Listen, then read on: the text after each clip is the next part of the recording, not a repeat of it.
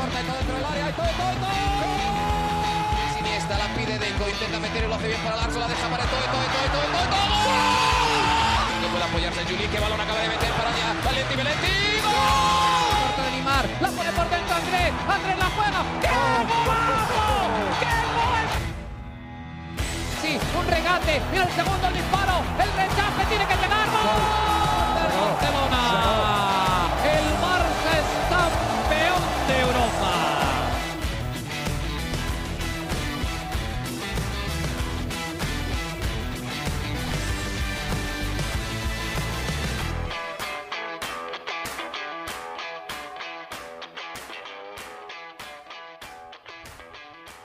Hola amigos de ADN Barça, bienvenidos a una nueva edición de nuestro podcast. Hoy lunes 21 de agosto, para repasar lo más destacado de este fin de semana. Tenemos campeonas del mundo en España con una base muy importante del Fútbol Club Barcelona, lo vamos a estar comentando. Además, el primer partido de liga en Montjuic, un partido muy sufrido, tres puntos, pero bueno, le costó al Barça superar al Cádiz después de empatar 0 a 0 contra el Getafe. Mariana también nos va a contar sobre toda esa travesía que es ir al Estadio Olímpico y mucho más que hay que discutir sobre la actualidad del Fútbol Club Barcelona. ¿Cómo estás, Mariana? Bienvenida nuevamente a ADN Barça Podcast. Alejandro, contenta, muy, muy contenta con este Mundial de España. De verdad, uh -huh. ha sido una alegría enorme como persona, como periodista, como profesional, ver a estas jugadoras levantar la Copa del Mundo. Quería abrir el episodio hablando sobre lo que significa que las jugadoras de, España, que la selección española haya llegado a la final y haya ganado, que se haya proclamado como, como campeonas del mundo, porque ha sido una gesta, ha sido un camino que yo creo que a nivel mundial sé que pudo haber trascendido en algunos medios especializados, ¿no? Que abordan el deporte femenino pero la verdad es que hubo muchísimo, muchísimo, muchísimo trabajo, no solo dentro del terreno de juego, que, que, es lo evidente, pero también fuera del terreno de juego hubo un trabajo de reivindicación muy, muy intenso por parte de las jugadoras, que como lo decía Alessia Putellas, nosotras no nos toca esto, nosotras tenemos que dedicarnos a jugar. Y tuvieron que exigir, exigir cosas tan elementales como tener una nutricionista o un nutricionista. ¿Puedes creer que hasta hace nada la selección no tenía un nutricionista, algo que es elemental para un atleta profesional? Estas jugadoras por la selección no lo tenían, tenían que garantizar lo que era la dinámica de los traslados que les pudiera dar a ellas horas de sueño, comodidad, el tema de conciliar. Hay jugadoras que son madres, jugadoras que tienen familia y en antes, en otro momento, no podían estar con sus hijos, no podían conciliar, cosa que es un derecho, ¿no? Uh -huh. eh, y ellas no lo tenían y pidieron muchísimas cosas también, eh, como bien lo decías, varias jugadoras de, del Fútbol Club Barcelona, que ahora también hablaremos de eso, pero las jugadoras también notaban muchísimo lo que era el entrenamiento, la preparación física en relación a sus clubes y podían decir con propiedad, es que aquí no lo estamos haciendo bien y se tienen que hacer cambios si queremos avanzar, si queremos evolucionar. Las tildaron de chantajistas, las tildaron de, de, que era básicamente una pataleta. Ellas uh -huh. dijeron que no querían mantenerse en la selección si Jorge Vilda se mantenía. Y, y finalmente el, el, entrenador se queda en, en, la selección, aun cuando se firmó una carta, ¿no? Una carta que no tenía que haber trascendido a la prensa porque era algo interno. Y esto se filtra y básicamente les dicen a las jugadoras que no. Aún así, a pesar de que se mantuvo a, él como director técnico, si fueron escuchando, ¿no? Algunas de las cosas que ellas pedían, lo que hizo que varias jugadoras que en su momento habían firmado que si esto no cambiaba y si él no se iba, renunciaban ante estos ajustes, volvieron, no todas, lo que es muy triste, porque imagínate que tú no vayas a representar a tu selección porque dices, esta persona o esta entidad, institución no está respaldándome. Y es casi cruel, ¿no? quedarte fuera de la Copa del Mundo y de, levantar un título como este. Y este fue el caso de, varias jugadoras que merecieron estar ahí y, por todo este conflicto no estuvieron. Eh, y esto habla muchísimo de lo que es la lucha del deporte femenino. No es un tema de de la igualdad salarial, que siempre siento que se malinterpreta muchísimo, ¿no? De, pero ¿cómo van a querer cobrar lo mismo que los hombres? es que nadie está pidiendo ganar lo mismo que los hombres. Eso no, es la, eso no es la lucha y eso no es la reivindicación. Lo que quieren son precisamente condiciones para que puedan desarrollarse cosas tan mínimas como el tema del nutricionista, como, como poder conciliar y, no las tenían. Entonces, em, en este sentido, quiero destacar que para mí eh, las jugadoras del Fútbol Club Barcelona fueron una parte fundamental de esta, de esta victoria, ¿no? Tanto como lo que dieron en el terreno de juego, o sea, las actuaciones fueron espectaculares. Aitana, eh, estoy segura que va a ser balón de oro porque hecho un mundial espectacular y es una jugadora muy, muy competitiva, con muchas ganas de dar lo mejor. Pero que estas jugadoras del Barça, que fue el, el club ¿no? Que, que, dio este primer paso a nivel internacional, por así decirlo, o sea, representando a España ¿no? en Champions, todo, pudieran decir, oye, es que aquí no se están haciendo las cosas bien porque tenían una comparativa de lo que era hacer las cosas bien. Si estas jugadoras vinieran de clubes, en su mayoría, donde trabajan con, lo, con los con lo que se tiene, ¿no? Como que dicen, con, lo, mínimo, ¿no? Con casi, lo mínimo. Casi, que menos que lo esencial. Con las uñas, exactamente, no pudieran tener una comparativa. Es como, bueno, si estamos acostumbradas a trabajar así, pues eso se extiende a la selección. Pero también poder decir, mira, nosotros sabemos cómo se trabaja, eh, el liderazgo que tuvo Alessia Putellas, diferentes jugadoras, viene muchísimo de esa base el Fútbol Club Barcelona. Sí es verdad que con, el, eh, con la creación del Fútbol Club, eh, perdón, del Real Madrid, ¿no? Se fueron añadiendo jugadoras, ¿no? Y, de ahí también parte Olga, que, que, fue la que, la que hizo el gol, ¿no? La que anotó el gol. Es verdad que, se, que que con toda esta situación se fueron incluyendo también jugadoras del, Real Madrid, pero lo que es la, lo que fue lo, esta gestación, este cambio, eh, yo creo que el Fútbol Club Barcelona tuvo un rol muy, muy importante y creo que esto también es una victoria, ¿no? Para, para el Fútbol Club Barcelona por apostar de la manera que lo ha hecho en el fútbol femenino y, al igual que, pasó también en, el Mundial de España masculino, ¿no? Que ponían las fotos de los, de, de los jugadores, de los clubes en donde jugaban y, y hay un predominio del Fútbol Club Barcelona. Entonces eso también te dice mucho, ¿no? Que, que pasan los años y puede ser masculino o femenino y hay cosas que se mantienen y es lo que el Fútbol Club Barcelona le puede dar al fútbol a nivel internacional. Así que nada, quería comentar esto porque ha sido una, una lucha que no para, ¿no? En muchísimos sentidos, en lo deportivo, eh, en lo extradeportivo. Luego tenemos toda la controversia de este beso extraño, raro, perturbador, Alejandro. O sea, solamente decir que estas cosas no tendrían que pasar y que una vez que lamentablemente pasan tendrían que ser abordadas con más seriedad y no ha sido el caso de muchos medios. No quiero, no quiero meter a todos en un mismo. No, claro, claro, claro. Porque no, me refiero al, al beso de Rubiales a, Jenny Hermoso. Pero cuéntale, porque quizás hay gente que no, no sabe qué pasó, ¿no? Vale, perfecto, lo explico. Eh, en el momento donde hay un protocolo para que se le, de las medallas, se le haga así, la imposición de las medallas, estaba la reina de España, la, sí, la princesa, y bueno, estaba en un momento serio, ¿no? Un momento solemne. Y bueno, es verdad que por la misma emoción, abrazo, beso, vale, lo normal, beso en el cachete, ¿no? En la mejilla. Sí. Pero en un momento eso se salió de control y Rubiales le da un beso en la, la garra y le da un beso en la boca Jenny Hermoso. Una cosa extrañísima. Yo en el momento te digo que no me di cuenta, porque yo estaba también celebrando súper emocionada, como que no, no, para mí no me di cuenta. Y fue cuando lo comencé a ver en Twitter que yo dije, ya va, esto pasó, ¿cómo es posible? Y muchos medios, Alejandro, me sorprendía con la ligereza con la que se lo tomaban. O sea, incluso hubo un medio, creo que fue, no, no, no voy a decir cuál porque no estoy segura, que puso mm, la comparativa del beso entre Sara Carbonero y Iker Casillas, que eran pareja en ese momento, ¿no? Con esto que fue un despropósito, que es una cosa que un tipo te está dando una medalla y te planta un beso en la boca. Entonces, estas cosas no están bien. No, y en, una, una, con una figura de autoridad, ¿no? Que en el otro caso estaban más de igual a igual, ¿no? Claro, eran pareja, exacto, en el caso de Iker Casillas y Sara Carbonero. Pero es que esto, esto está, estuvo mal desde cualquier punto, ¿no? Y, y, no, luego hay como una imagen de él celebrando la victoria, tocándose sus partes, así todo machirulo, horrible. Horrible, Alejandro. es que pasó de todo porque después también en el live de la propia Jenny Hermoso eh, como que eh, le, le, dicen algo, ¿no? A sus compañeras y ella dice que no le gustó, que no sé qué, pero que qué podía hacer.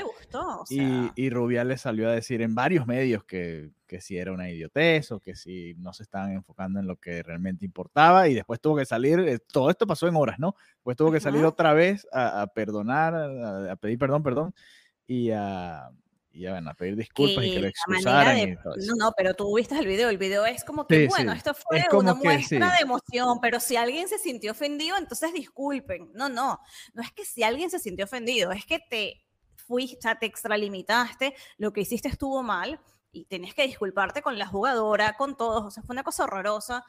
Yo creo que, que deja mucho en evidencia mm, que todavía hay bastante camino por avanzar aquí. ¿no? Eh, en estos temas. Yo creo que esto pasa en otro país y fuera un despido inmediato, ¿no? Es algo que, que no se puede permitir. Yo creo que aquí van muy, muy tarde en es que escuché varios medios, lamentablemente, escuché la radio, o sea, escuché cosas como que, bueno, es que las que se ofendieron es porque no tienen a nadie que les dé un beso. Cosas patéticas, Alejandro, o sea, cosas muy horribles. Me río porque es, es, infame. Te ríes para no llorar, exacto. Es como, es, lamentable, es lamentable. Y tú eh. dices, Dios mío, eh, mm, todo mal, todo mal. Eh, y bueno, ya para, para no extendernos demasiado, porque al final el podcast es del Fútbol Club Barcelona, quiero destacar. No, pero está bien. además, ella, ella por, por cosas del fútbol es exjugadora del Barça también. Entonces, claro, claro, claro. Aplica, aplica también. Y, y bueno, nada, la verdad que mm, extraordinario lo que hicieron y este mundial, y lo digo de verdad, y no porque sea un podcast del, del Barça, yo creo que este mundial no hubiera sido posible sin lo que ha sido el desarrollo de estas jugadoras del Fútbol Club Barcelona, jugadoras que han estado en cuatro finales de Champions en los últimos cinco años, jugadoras que levantaron la Champions este mismo año, que saben lo que es verdaderamente competir en el nivel más alto. Entonces, bueno, eh, muy bien por eh, todas las jugadoras y muy bien por el fútbol femenino y por, y por el cambio que espero que esto represente en, igualdad de, condiciones ¿no? y de mejoras para el desarrollo mm, no solamente del fútbol, ¿no? sino el desarrollo de femenino en cualquier deporte. Sí, no, y, y en general, ¿no? También porque muchas veces a través del deporte se consiguen cambios en la sociedad, ¿no? Y, y eso... Absolutamente es el poder que tiene el deporte también en, muchos ámbitos y ha sucedido en, diferentes momentos de la historia de, la humanidad. Así que siempre es bueno, siempre es bueno y bueno, que el Barça esté tan asociado a este triunfo de la selección española es una noticia positiva sin duda. A ver, pasemos la página entonces, porque eso fue en la mañana mía, en la tarde tuya, y ahora nos vamos a la tarde mía, a la noche tuya, allá en Barcelona, para repasar lo que fue la victoria 2 a 0 del Fútbol Club Barcelona ante el Cádiz, otro partido de esos eh, que se le complican al Barça, ¿no? Cuando el rival se encierra, trabado, otra vez luchado literalmente porque volvimos a ver codazos, volvimos a ver llaves de jiu-jitsu y de judo y de, de, kung fu, de todo. Vimos a todo pobre Lewandowski. El hombre debe estar viendo clases con. Ah, que por cierto, Lewandowski está cumpliendo años. Sí, feliz cumpleaños. Lo felicitamos en ADN Barça en nuestra cuenta. No lo hemos felicitado, la verdad no suelo felicitar a, los, a los jugadores, pero, pero, lo podemos hacer, no pasa nada. Bueno, Lo felicitamos aquí, Robert. Sé que escuchas eh, ADN Barça. Feliz cumpleaños. feliz cumpleaños. Casi, casi se acaba tu cumpleaños, pero bueno, aquí está tu felicitación antes de, antes de que sigamos. Eh, pero bueno, victoria 2 a 0 del Barça. Eh, sorpresas en la alineación. Pero antes de, de hablar de la alineación y del partido, Mariana, eh, parte de lo que era noticia en este, en este domingo de fútbol allá en España y en Barcelona sobre todo, era ver qué tal iba a ser el movimiento de fanáticos llegando a este nuevo estadio, bueno, no es un nuevo estadio, pero es un estadio nuevo para la afición del Barça de ir a ver a su equipo, ¿no? Cuéntanos un poco cómo fue la dinámica, cómo llegaste, qué tanto tiempo te fuiste antes, cuánto tardó esa travesía, cómo fue el, flujo de gente, ¿no? La entrada y todo lo que tuvo que ver con, con con la previa al partido y la llegada al estadio. Ok. Primero quiero poner dos puntos importantes eh, antes de hablar del día del partido, y es el clima, una ola de calor en Cataluña hasta el viernes, una sensación térmica de te quieres morir, o sea, porque marca, de verdad, son 36 grados que se sienten como 45, es horrible, te lo juro, o sea, es nivel, nivel, vi a una persona desmayada a ese nivel, te lo juro, o sea, recibiendo y dije, cuidado, en 10 minutos seré yo en esa ambulancia, porque eh, de verdad es un, calor que te hace sentir mal. Eh, entonces, pongo el punto del calor porque es un tema a considerar real y otro punto es que las grandes ciudades, o sea, Barcelona y Madrid, en agosto se vacían. O sea, hay como un fenómeno, o sea, es verdad que mucha gente viene a Barcelona, los turistas, pero bueno, están en los típicos lugares de turistas, ¿no? O sea, de repente vas a la Rambla y no puedes moverte, pero por los otros lugares te sientes que estás en una ciudad fantasma.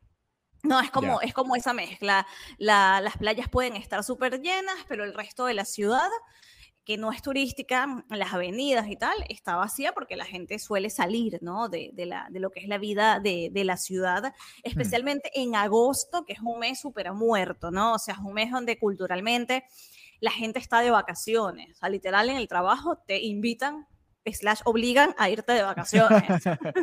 Me eh, recuerda mucho a lo que pasaba en nuestra natal Venezuela en, lugares turísticos, ¿no? Como Margarita o como otros lugares de este tipo. Por ejemplo, tengo familia que vivía allá y ellos cuando venían esas temporadas turísticas lo que hacían era tratar de irse, sí, sí, sí. Claro, claro, claro. Entonces algo así es lo que sucede en Barcelona. Se vacía la ciudad y se llena de turistas. Se llena de turistas en las zonas de turistas, ¿no? Eh, entonces, claro, ya un partido en agosto ya siempre es como, uff, un, poquito raro, ¿no? Por lo menos de, e, en, cuanto, en cuanto a asistencias, porque la mayoría de las personas, de los abonados y todo, suelen estar fuera de la ciudad. Entonces, dicho esto, te, cuento un poco lo que fue mi, experiencia. Yo salí con muchísima eh, antelación en comparación a lo que era para mí ir al, al, Camp Nou. Yo, bueno, saben que vivo bastante cerca del Camp Nou, me podía ir caminando, todo muy chill. En este caso, y tampoco queda demasiado lejos, ¿ok? Esto es un punto que, quiero que, que, quede claro. Simplemente es que no hay un transporte hasta allá arriba, ¿ok? Porque Montjuic queda en la montaña. Entonces, la verdad que abajo está bastante céntrico, que es todo lo que es Plaza España. Para que te hagas una idea, puedo vivir a tres kilómetros de Plaza España. O sea, sigo bastante cerca. Pero, claro, eh, subir en la moto fue relativamente rápido. Es verdad que estaban estos buses que eran los mismos buses de la ciudad que subían y bajaban constantemente. Muchísima gente también subiendo, caminando. Muchísima gente esperando los buses. El estacionamiento de las motos queda un poco retirado. O sea, piensa que es como una montaña, imagínate que sean como unas curvas, entonces por una curva queda el, parking de, las motos. Entonces dejé mi moto, claro, yo juraba que estaba llegando la primera de todo y ya habían como 500 motos, literal. y claro, mi moto quedó súper arriba, fue bajar para luego volver a subir con ese calor, de verdad, mm. te lo juro, y me tardé en todo el proceso y eso que yo iba en mi propia moto y que estaba cerca del estadio, me tardé como 45 minutos. Ok, o sea que una persona que tiene que salir a ganar transporte público, llegar a Plaza España, esperar el bus o caminar, se tardará más. O sea, las indicaciones eran como que no, 15 minutos de Plaza España. Bueno, al final no es tan así. O sea, te tardas unos 45 minutos en, en llegar, sentí la subida, porque de verdad hacía un calor perturbador y, y espantoso. Pero bueno, al llegar la verdad que se veía todo intentado, intentado no, todo adecuado para la dinámica del, del, Barça. Cuando entras al centro de acreditaciones tienes todo el logo del Barça, ya lo, lo adaptaron, ¿no? Para que se sienta de verdad la casa del Fútbol Club Barcelona toda esta temporada y hasta noviembre de 2024. Es un estadio en el que pasas directo por prensa, en el Camp Nou entrabas por una puerta con los aficionados, aquí directamente no, es todo a nivel interno anécdota, me quedé encerrada 10, 15 segundos que para mí fueron como... No en el ascensor. En un ascensor, porque es que mira, mira, mi, mira mi tren de pensamiento. Yo dije, ya subí todo esto, no puedo subir tres pisos más. O sea, literal, me sentí que no. Y estaba con, un, con dos colegas periodistas. Entonces ellos como que se cansaron de esperar y dijeron, bueno, subo andando. Y yo dije, yo no, yo no, yo prefiero esperar. Y obviamente se ve como que todo estaba súper nuevo, súper así y me meto en este ascensor cuya sensación térmica era no sé, literal, cuando cocinas un pavo, que estás precalentando el horno. Estabas en un horno ahí. y, y, yo como que, wow, qué calor, se cierra y eso no se comienza, se mueve, o sea, no se comienza a mover y luego comienza en vez de a subir, a bajar y yo, Mariana, por favor, mantén la cordura, no seas histérica, soy claustrofóbica, esto es un punto importante. Eso, eso es grave. Soy claustrofóbica y tenía mucho calor.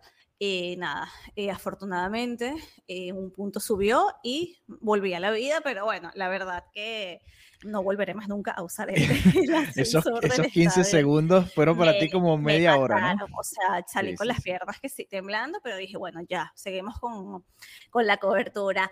Y el lugar de la prensa me da un aire por compararlo, ¿no? Con la, prensa, mm, con el área de prensa del estadio del Cruyff, donde juegan las mujeres, donde juega el Barça femenino. O sea, básicamente estás bastante cerca de las gradas y mm, estás, arriba de las gradas y con un escritorio así donde tienes a la gente al lado, no tengo a nadie adelante ni a nadie atrás. Entonces, bien, lo único que la visibilidad, Alejandro, desde el punto de prensa no, es, la, mejor.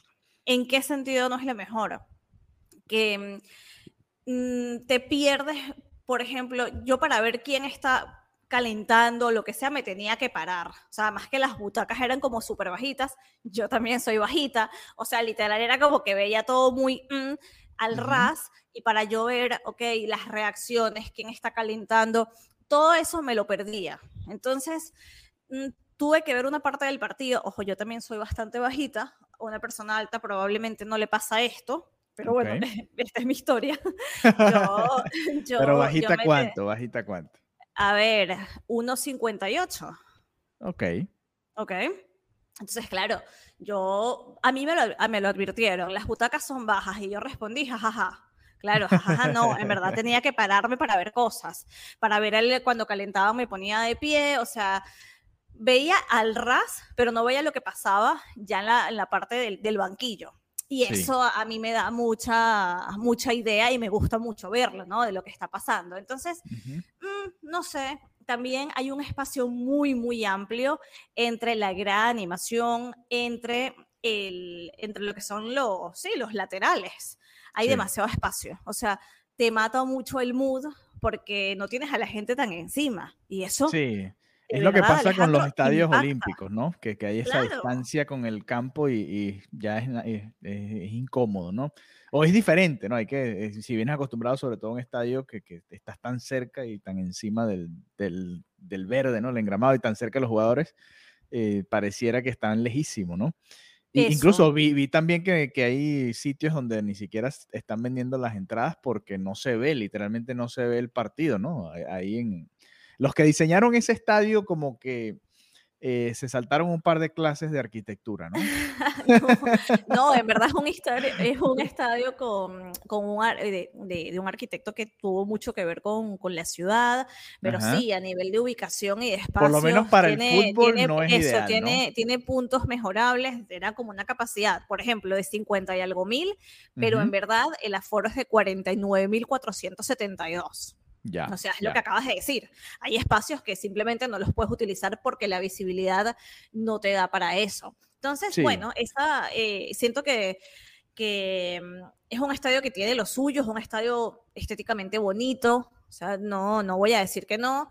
Hay que pasarse el switch de no compararlo con el Camp Nou, cosa que es bastante difícil, o sea, el Camp Nou llegabas al metro, tenías la avenida Diagonal y bajabas, podías, o sea, había muchas cosas, muchas facilidades para llegar al Camp Nou, y luego el Camp Nou es un monstruo, es un templo, ¿sabes? Era algo enorme, grande, o sea, esto no es lo mismo, pero también tiene, tiene, su, tiene lo suyo. Claro. Yo, a ver, entre el calor, agosto, la gente y el partido en sí, Yo decía, a ver, la gente está como mm, intenta, o sea, la gente reaccionaba con, con el tema de arbitraje, gritaba, pero no era en ningún sentido lo que se sentía en el, en el Camp Nou.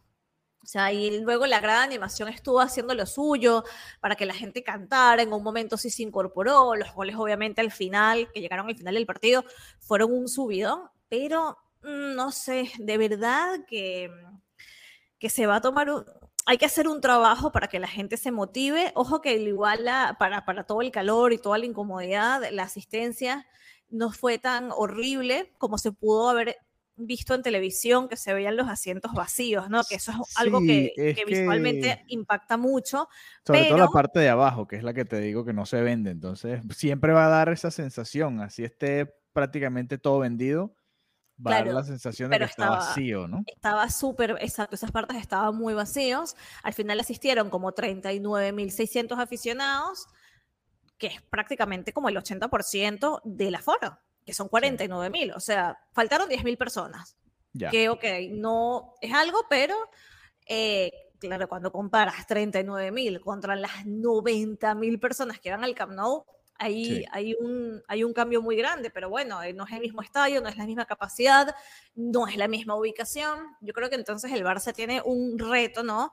También en, en lograr movilizar a la gente al estadio, en hacerlo de alguna manera. O sea, el plan con el ayuntamiento estuvo bien, es verdad que los buses subían y bajaban constantemente hicieron el trabajo, o sea, buscaron lugares para que la gente aparcara las motos, más abajo para que estacionaran los carros, o sea, el trabajo se hizo, pero no sé, a nivel de marketing hay que buscar la manera de incentivar que las personas vayan a Montjuic y que hagan el, sacrificio, por así decirlo, porque no hay manera, Alejandro, que el Barça pueda sacar resultados si, si, la afición no está. Y yo lo veía en la temporada pasada, donde fue eh, histórico el récord de asistencia, que de verdad la afición impacta en el juego, la afición te levanta un partido, entonces no, que ya, que ya es un poco rara la situación del Barça, ahora vamos a entrar a hablar del, del fútbol en sí, pero bueno, no, no, llegan estos goles o no,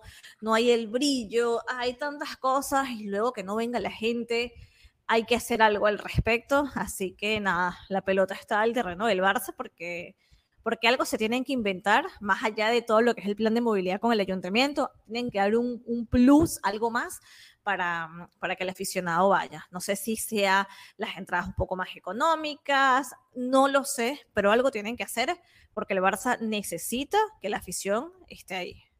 Sí, no, y a ver, eh, ese era otro de los problemas, ¿no? Que, incluso leí que habían aumentado más bien el, el precio de algunas entradas precisamente porque también hay menos, ¿no? De los eh, abonados, sí, el tema de los abonados, que era lo que la gente estaba como muy indignada, que mucha gente dijo que, que no, pero claro, a nivel económico es lo que hablamos en, hace dos episodios.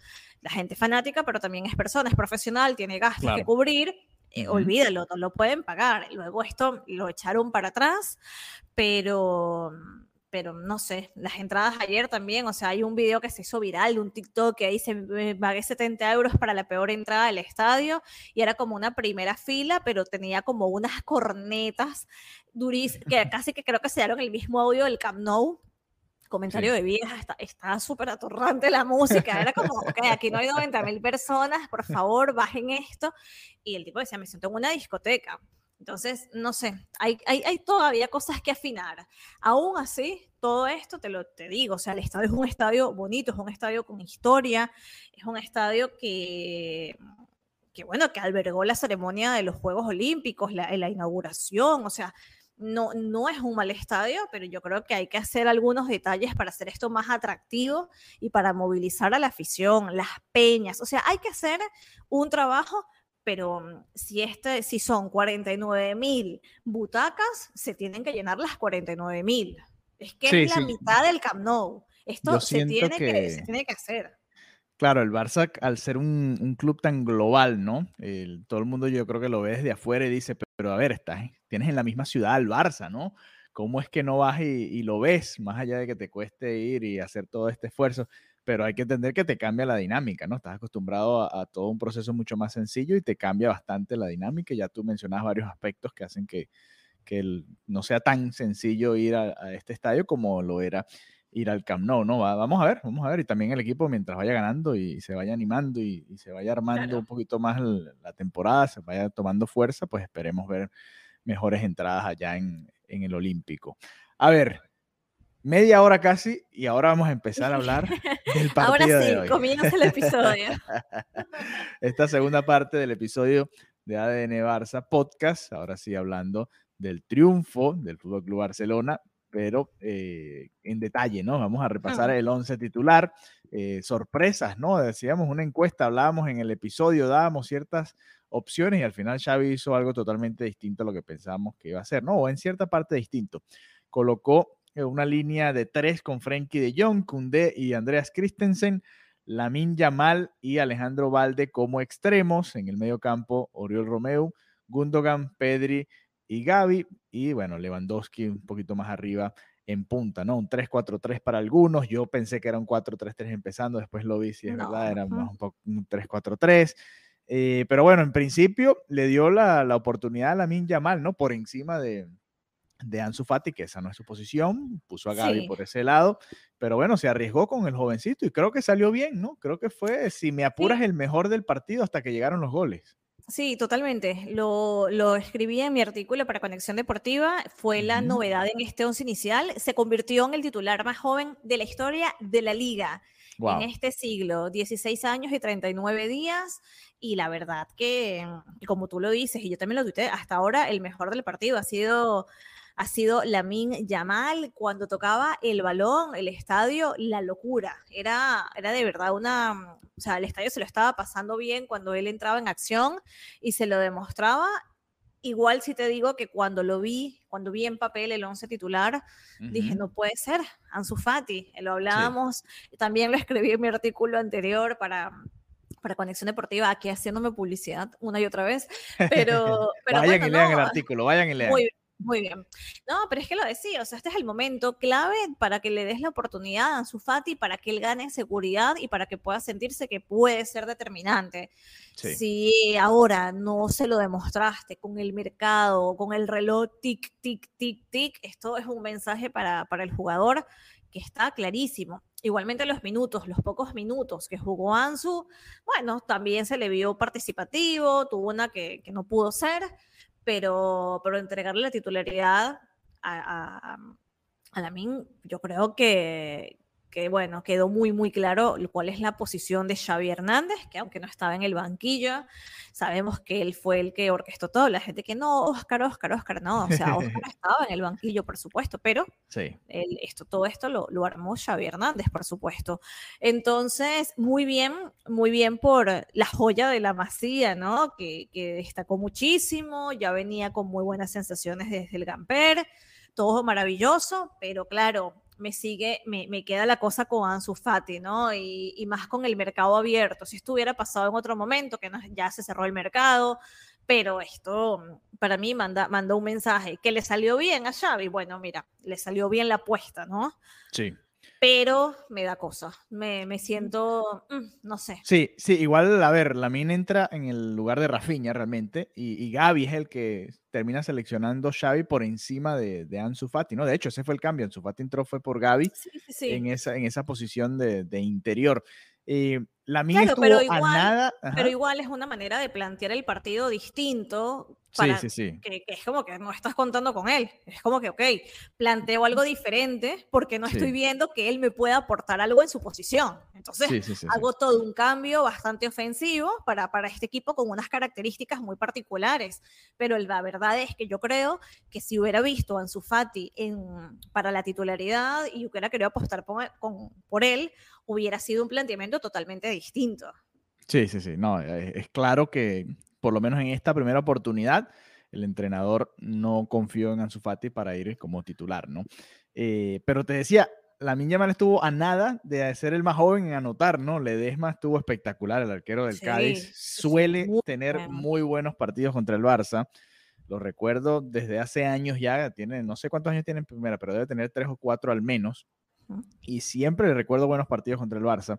Le sacó una a Lamin impresionante, le sacó otra a Cundé también que yo decía, pero ¿cómo este señor le saca ese balón a Jules Cundé? Y al final del partido, sí, el Barça pudo haberlo jugado mejor, pero para mí el Barça merecía estarlo ganando, ¿no? También es verdad que Ter Stegen para un mano a mano, ¿no? Un, error en, un córner, ¿no? Valde termina perdiendo un balón y, pudo haber caído ese primer gol para el Cádiz y, no llegó, pero para mí el Barça tuvo las, ocasiones, ¿no? Solo que Ledesma estuvo, estuvo muy bien y era el héroe del partido. Si este partido terminaba 0 a 0, iba a ser el héroe del Cádiz. Pero bueno, volvemos un poco a, estos casos individuales, ¿no? Lewandowski también un poco incómodo, ¿no? Tuvo que alejarse del área, recibió eh, cualquier cantidad de empujones, codazos, eh, lo agarraron por el cuello. Lo de los arbitrajes ha sido lamentable. El, mismo Lamin Yamal le, le, hacen un penal comenzando el partido. Lo que pasa es que ah. como es un niño de 15, 16 años, no se lo pitan, esa es la realidad porque lo empujan claramente. Se ve claramente, quizás tú no, no lo llegaste a ver en vivo porque estás bastante lejos, pero lo empuja. En la repetición se ve claramente que lo pasa al defensor y lo empuja por un costado y lo tumba. Es una falta, es más, es más clara que el penal que le pitan a Dembélé en la Copa del Mundo, por, por ponerte un ejemplo. Para que tengas una idea, solo que aquel es Di María y está en el equipo de Messi. y, y este es un empujón clarísimo y tenía que haber sido penal, ¿no? siguen siendo lamentables los, los arbitrajes, más amarillas para el Barça que para el rival. Le sí, no, y lo que quedaba en el acta, por protestar mi decisión, por protestar mi decisión, las tres eran por protestar la decisión. Es como, ya va, ¿qué es esto?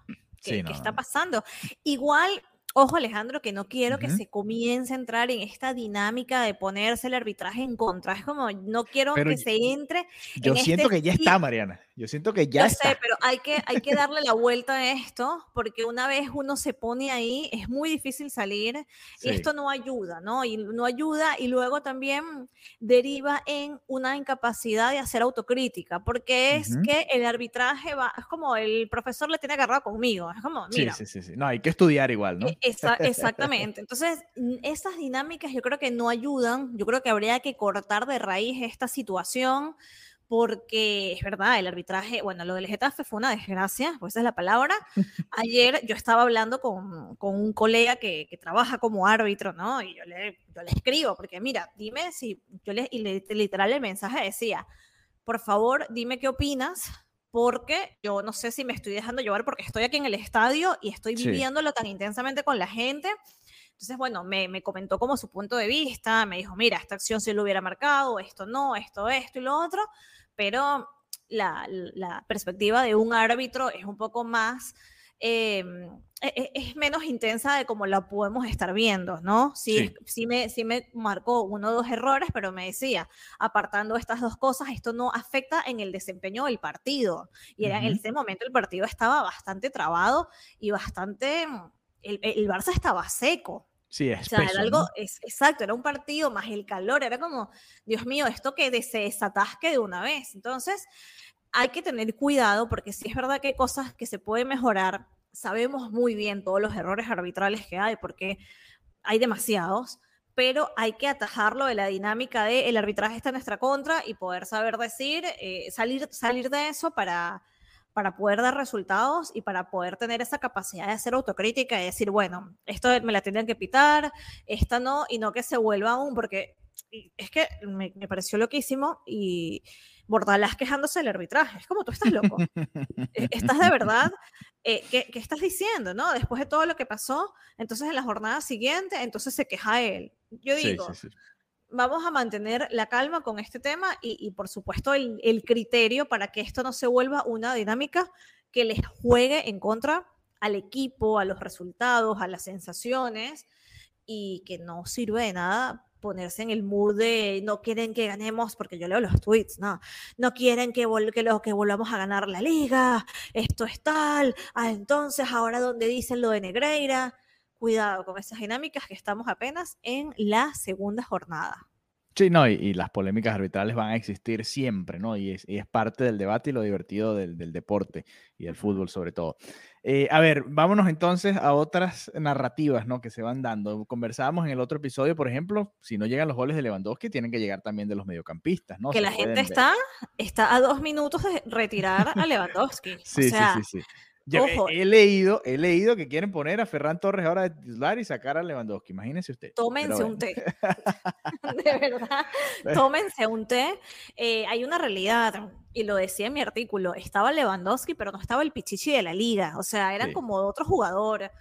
Mm, vale, igual en la conclusión aquí, más allá de que Lewandowski tiene que, hacer el gol porque ese es su trabajo, es que tampoco se puede depender de él, ¿no? Eh, es una lectura sencilla, ¿no? Y aun cuando el mercado está, está abierto, manejar opciones, ver qué se puede hacer, pero, pero eh, la verdad que si bien hubo oportunidades, que fue Ledesma, que estuvo muy bien, se necesita, se necesita la versión de hombre gol eh, al 100%, ¿no? Esa persona que sabes que te va a convertir, que fue por 2.500 años Leo Messi, que bueno, cuando salió luego llegó Lewandowski, o sea que siempre ha habido una persona que hace el trabajo y si el que hace el trabajo de momento no te está dando esos resultados, hay que, hay que hacer algunos ajustes ¿no? O sea, porque al final yo vi a Lewandowski un poco er, errático, ¿no? Lo vi un poco mm, como fuera de tono para, para lo que estoy acostumbrada a ver de él, ¿no? sí, hay, una jugada. Sí, sí, sí. Hay una jugada que le queda un rebote que yo siento que hace un tiempo él le he pegado de una vez y, era gol, ¿no? No tardaba tanto en, definir. O hay otra que le queda en la frontal y yo, y yo dije, le va a pegar y va a hacer gol. Y, no le pegó, tardó mucho, ¿no? En sacar el remate, ¿no? Y, y no solo eso. Y no solo eso de cuando le llega el balón y chuta, sino que Lewandowski es una persona, un jugador que tiene esa capacidad de entender dónde me tengo que ubicar yo para que me llegue el balón. Entonces, eso era parte de, esa, es parte, mejor dicho, no lo conjugó en pasado, esa es parte de su habilidad, pero no se ha visto en, esta, en estos últimos partidos.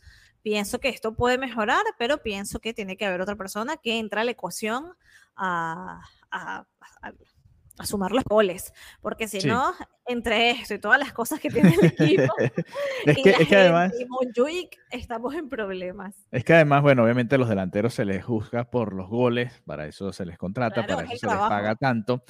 Pero si te fijas en los dos goles, él participa. En el primero él hace el movimiento, saca al central y ese es el espacio que aprovecha Pedri y, Gundogan también haciendo un gran pase para, para, meter el primer gol y en el segundo él es el que hace el cabezazo hacia atrás para darle el balón a Ferran Torres que termina corriendo y hace el 2 a 0, ¿no? Entonces, a la larga igual, igual participó y fue clave en los dos goles, más allá de que no haya anotado, ¿no? Que no haya estado tan fino con el balón.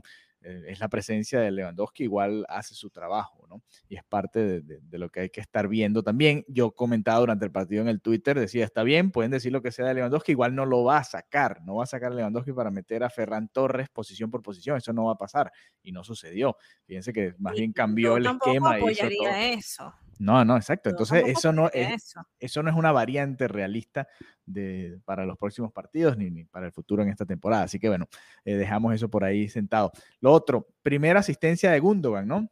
Eh, es el fichaje estrella de esta temporada para el Barça y es para este tipo de momentos, ¿no? Este tipo de partidos, este tipo de situaciones. Se juntó mucho más con Pedri en este encuentro y el toque sutil que hace es una maravilla, ¿no? Esa asistencia y bueno, por supuesto el esfuerzo de Pedri para llegar deslizándose y rematar de pierna zurda para marcar el 1 a 0, pero la jugada de, Lewando, de, de, de Gundogan es muy bonita, ¿no? Ese toque sutil, ¿no? Para ponerlo justo en el momento, en el lugar exacto para que pudiese llegar Pedri para marcar el 1 a 0. Así que primer gran pase, primera asistencia importante que da tres puntos para Ilkay Gundogan, que es el fichaje estrella de esta temporada. Totalmente de acuerdo, totalmente de acuerdo contigo. Estaba mm, viéndolo por primera vez, ¿no? en, directo. Y, bueno, me, da gusto verlo, me dio gusto verlo a él, también ver a Uriol, que, me parece que ha sido un, un gran match para el equipo, pero todavía queda, y es algo que, que, pensaba, ¿no? Que es verdad, veo, veo jugadores bien, pero el, equipo no se ve bien. O sea, es decir, puedo ver qué bien la acción de Pedri, qué, qué, bueno el gol de Pedri, lo mismo que acabas de comentar de, de, las asistencias, y está bien, pero cuando ves el global, cuando ves los 90 minutos, dices, aquí falta, aquí faltan cosas, ¿no? Aquí falta ese entendimiento, falta el, ese brillo, ese, ese fútbol que el Barcelona regala, yo la verdad no, no lo vi. De hecho, pensé que iba a terminar en otro empate, ¿no? Hasta que los últimos minutos pasó esto. Entonces, eh, es como lo típico, ¿no? De, eh, él puede vencer, pero no convencer. Y me parece que esto fue lo, lo, que pasó en el partido de ayer y que el resultado no, no esconda lo que es una realidad. O sea, sí, 2-0, victoria, y comienza en la nueva era. Mm, ojo, Ojo que por una parte sí, porque es verdad, ganaron, pero, pero no, me, no me termina de enamorar ni convencer lo que, lo que vi ayer. No, y además viene un rival complicado, ¿no? Como es el Villarreal y va a ser la primera gran prueba, primera prueba interesante para este Barça de Xavi. Ya último tema, obviamente entró eh, Ansu Fati, quizás hagamos un, un, episodio especial solamente para hablar de ese caso en particular, pero hay que hablar del otro goleador de la noche, ¿no? Que es Ferran Torres. ¿Qué opinas de Ferran de Shark? porque el hombre viene haciendo goles, no, no, eh, obviamente lo decimos en torno de broma porque eh, es algo que le he estado colocando en sus redes sociales. En sus redes, sí. Pero, pero bueno, hizo goles en la pretemporada, no había jugado contra el Getafe, fue uno de los pocos que no entró en ese, en ese partido de lucha libre que se jugó allá en, en el Coliseo, allá en Getafe, y jugó en este los primeros 10 minutos y ya marcó su primer gol, ¿no? Obviamente, Ferran ha sido bastante criticado y, señalado ¿no? por, por, muchos, y era uno de los favoritos de algún sector de la afición para que saliera vendido en este verano. Pero bueno, ha aprovechado esta primera oportunidad y marcó el 2-0 para poner un poquito de calma en el partido, porque el Cádiz tuvo un par de ocasiones, sobre todo la de Machís, que siempre suele hacerle gol al Barça, pasó muy cerca ese zurdazo y después vino el 2-0 de Ferran ya para darle calma a la afición. ¿no? Sí, a ver, mm, bien, bien por ese gol, bien que esté enfocado, ¿no? En, en demostrar que es importante para el equipo, que puede anotar. Igualmente mantengo lo que acabo de decir, que no hay de momento ese killer que pueda mm, respaldar a Lewandowski y decir, tranquilo, yo te tengo, I got your back, ¿sabes? Este hombre todavía no, no veo que sea Ferran, no, no creo que lo sea, sinceramente. Y mm, me parece que es un jugador correcto, pero, pero tampoco... Yo, yo soy un poco más esa parte de la afición que si él llegara a salir, tampoco me... Lo entenderías, lo entenderías. Sí, sí, sí, o sea, es un buen jugador, sí, es un jugador comprometido, pero no, no lo veo como el titular indiscutible del Barça que te va a meter el gol. Entonces, nada. Sí. Igual hubo, no, cambia mucho lo, que puedo, o sea, no, no, ha cambiado para mí mi perspectiva sobre él por este gol o por la pretemporada, porque al final la pretemporada es otra historia, es otra historia en todo sentido a nivel de, mm, de preparación, de competitividad, de, que, mira, la pretemporada es más un pasárselo bien, eh, hacer una gira, etcétera. Sí, prepararse también, ¿no? Físicamente, sobre todo. Sí, pero a nivel de, eh, de, competencia, es como, mira, apartando lo que fue el clásico, que fue bastante intenso, eh, mira, por ejemplo, un partido que se suspendió y no pasa nada, porque mira, es pretemporada. Sí, sí, sí. Y además el, el gol condiciona mucho el análisis, ¿no? Fíjate que Lamin casi hace gol, Abde casi hace un gol, un remate que también Ledesma se lució muy bien. Tú hablabas de Ansu que tuvo una ocasión que, bueno, le, la pateó mal y, salió muy lejos, pero también fue uno, si te fijas, si, pones a Ansu en ese lugar, ya había hecho un gol desde un lugar parecido hace poco en la pretemporada contra el Milan. O sea, hubo ocasiones para los diferentes delanteros del Barça, simplemente, bueno, Ferran aprovechó la que tuvo, que quizás era un poquito más clara, y ya con el equipo contrario también jugado, ¿no? Que fue algo que no, no pudieron disfrutar otros delanteros durante, contra el Getafe ni contra el Cádiz por 80 minutos, ¿no? El Cádiz estaba encerrado prácticamente todo el partido, al final tuvo que salir a buscarlo y Ferran Torres aprovechó ese espacio para marcar el 2 a 0. Pero bueno, Mariana, nos vamos a ir porque casi 50 minutos, pero quedan muchos temas. Quedan muchos temas de conversación. A ver si hacemos otro episodio a la mitad de semana porque está sonando música temerosa Joao Félix. bueno, yo te voy a dar otro Joao. Ah, es verdad. Hay muchas cosas que quedan por fuera. Sí, sí, sí, sí, quedaron varias cositas por fuera, las vamos a comentar. Fabricio Romano acaba de tuitear, por ejemplo, que tranquilo, que calma, que va a llegar Joao El Cancelo fin de semana, correcto, al Fútbol Club Barcelona, así que vamos a esperar, vamos a esperar para, para hacer un episodio especial ya con esas llegadas, esas salidas, ¿no? Quizás hacer un balance ya de lo que vaya haciendo mientras se va acercando cada vez más el cierre de este mercado de fichajes. Pero bueno, nada, episodio especial, casi 50 minutos, no se pueden quejar de ADN Barça Podcast. Eh, si quieren eh, interactuar con nosotros, pueden hacerlo a través de nuestro grupo de WhatsApp, también en nuestras cuentas de Twitter, arroba Marianita Guzmán, arroba Alejandro 32 y arroba ADN Barzapod. Ahí nos pueden enviar sus mensajes, sus comentarios y con mucho gusto los estaremos leyendo y analizándolos también acá en nuestro podcast. Así que bueno, gracias por habernos acompañado y será hasta la próxima. Bye bye. Adeu.